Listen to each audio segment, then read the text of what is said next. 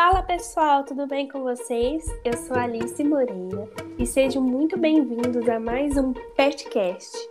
Esse quadro tem o objetivo de falar sobre curiosidades e acontecimentos na área de alimentos. Bom, e eu não estou sozinha. E para me ajudar a falar um pouco mais sobre esse assunto, estão aqui mais duas integrantes do PET. Olá, meninas! Oi! Oi, gente, eu sou a Bruna, tudo bem? Oi, gente, eu sou a Luísa, tudo bem com vocês? Oi, meninas, muito feliz em estar aqui com vocês. Então, bora começar? Roda a vinheta!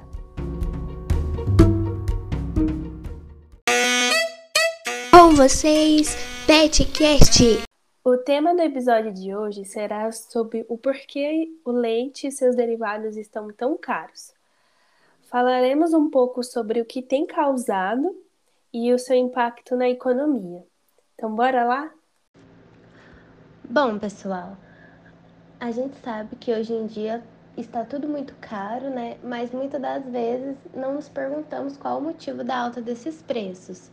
O leite, por exemplo, foi um dos alimentos que mais encareceu nesses últimos tempos. De acordo com algumas pesquisas que a gente fez, desde janeiro deste ano, o leite longa-vida, por exemplo, ficou 28,5% mais caro, segundo dados do IPCA 15.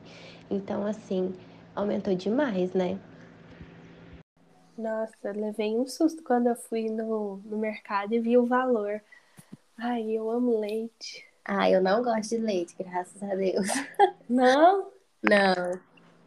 Antigamente eu bebia três copos por dia. Agora mal eu bebo um.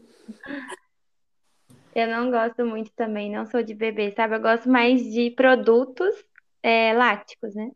Uhum. Mas o leite em si eu não bebo muito. Mas quando eu fui no supermercado eu vi o preço, eu falei, gente, o que, que é isso? Muita loucura.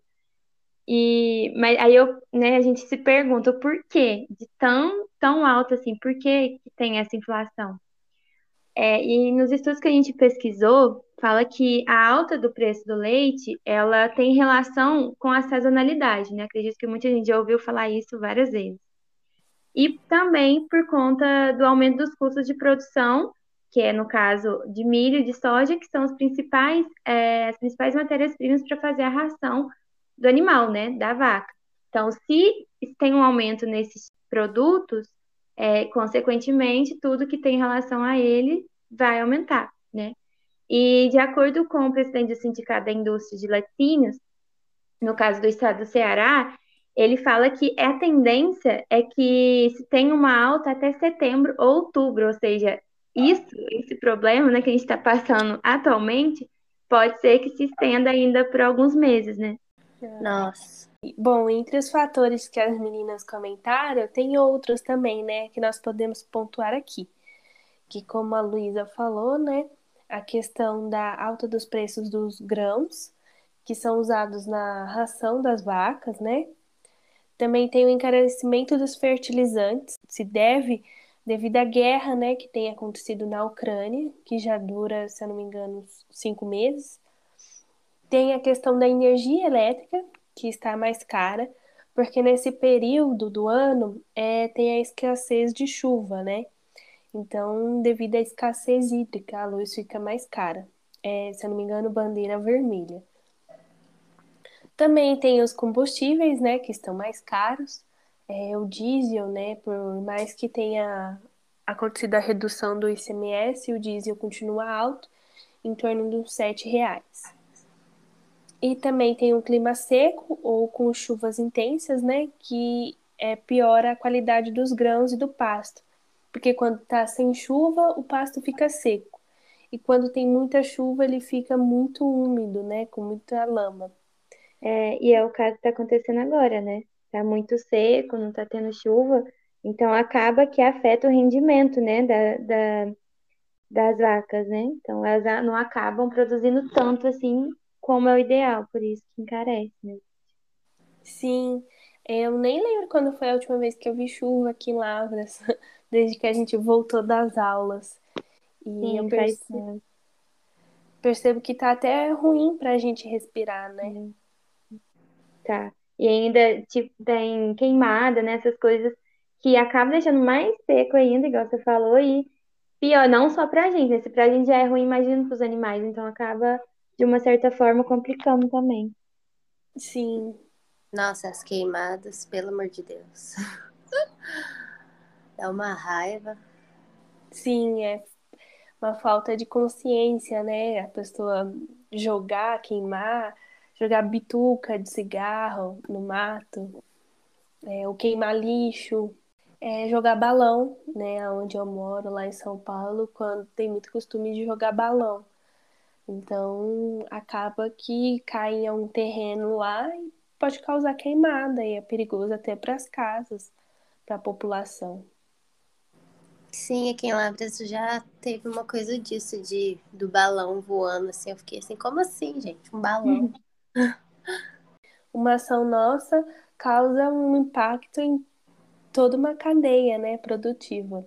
Bom, e aí a gente se pergunta, né, quando acaba a entre-safra do leite, né? Então, o período da entre-safra deve seguir de até meados de setembro, porque setembro é quando está previsto o retorno da chuva, né, devido à, chegada da primavera. É, isso não significa que, que vai aumentar né, o, o valor, a oferta do produto irá trazer um alívio para o consumidor, né, porque tem todos aqueles outros fatores que a gente já citou. Por isso, gente, é difícil é, a gente prever que tenha uma reversão dos preços dos alimentos, né, como os derivados de, do leite por conta do posicionamento macroeconômico que o Brasil vem adotando atualmente. Né? Então, é, é, imprevisível a gente saber se vai ter um, mais aumento ou se esses preços vão ser inferiores. Né? Então, é muito difícil a gente dizer isso a, a, agora.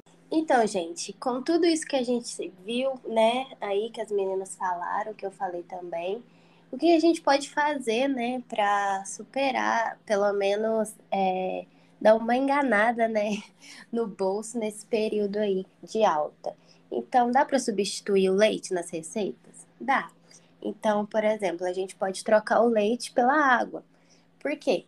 Porque a água, ela vai fazer o papel de umedecer as massas e elas têm o poder de homogeneização com outros ingredientes, que é a mesma coisa que o leite faz. Dependendo da receita, é, pode ser que fique um pouco seca, sendo necessário acrescentar algo cremoso, né, como creme de leite ou requeijão, para dar aquele gostinho característico do leite, mas nada aí que umas invenções que a gente faz na cozinha não dê certo, né? Eu, eu particularmente troquei quando eu vou fazer purinho de chuva, aí eu acabo colocando água no lugar do leite. Fica diferente, né? Não fica igual. Mas dá pra matar à vontade. É, ué. É, Quando é igual aquele ditado, né? Não tem cão, caça com gato. É, e além disso, tem, a gente tem outra opção também.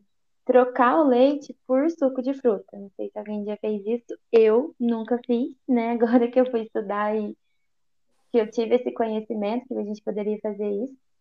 Então, é, esse ingrediente ele pode ser utilizado para umidificar ou dar liga é necessária para pães e bolos, né? E dependendo da receita, é, não tem, não vai ter nenhuma alteração no sabor e nem vai prejudicar a estrutura da receita. Então, se a gente fizer essa substituição, não vai dando problema algum. Então, a quantidade para utilizar o suco, ela vai ser a mesma que a gente utilizaria para o leite. Bacana, eu nunca fiz. Também não sabia, até porque eu sou uma negação na cozinha. Bom, e por último, também a gente pode trocar o leite por purês de frutas. É uma outra opção, né? Mais utilizada em receitas que vão massa seca ou semi-seca, é, onde a consistência precisa ser maior, né? Então pode-se trocar o leite por purês de frutas. Por exemplo, a maçã amassada. A alternativa pode dar um outro sabor para a receita, mas nada tão gritante a ponto de se tornar é incomível, né? Então é melhor tentar algo novo, né, para não perder uma massa por falta de leite. Então a gente vai ter que ir tentando meios, né? Como a Bruna falou, que não tem cão caça com gato. Então, gente, foi isso. Esperamos que tenham gostado do nosso tema de hoje e sabemos que tudo está caro atualmente por conta de diversos fatores, mas, como falamos, podemos substituir o leite ou seus derivados por outros alimentos, o que pode ajudar né, a reduzir os custos. Mas também é importante ressaltar que nada substitui o leite, né? Então, é, dependendo, não vai ter como, você vai ter que comprar o leite mesmo, né? Encarar como investimento, infelizmente, mas é o que temos. É, porque a questão sensorial né, e nutritiva, só o leite vai ter esse poder. E esse foi o nosso episódio de hoje. Esperamos que tenham gostado. É, contem pra gente o que acharam. Se quiserem saber mais sobre o assunto, é, dêem uma olhadinha nas nossas referências. E qualquer dúvida ou sugestão, entre em contato conosco. Nossas redes sociais são. Segue a gente lá no Insta, que é arroba petalimentosufla no YouTube, que é o PET Engenharia de Alimentos UFLA. Lá a gente tem alguns cursos que a gente já ministrou, como de Excel, ABNT, calculadora científica, que podem auxiliar você durante a graduação, em algum momento da sua, da sua vida.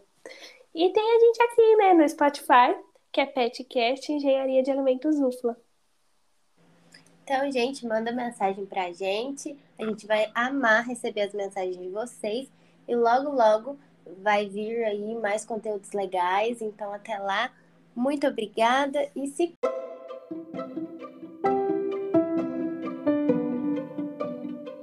Tchau! Tchau.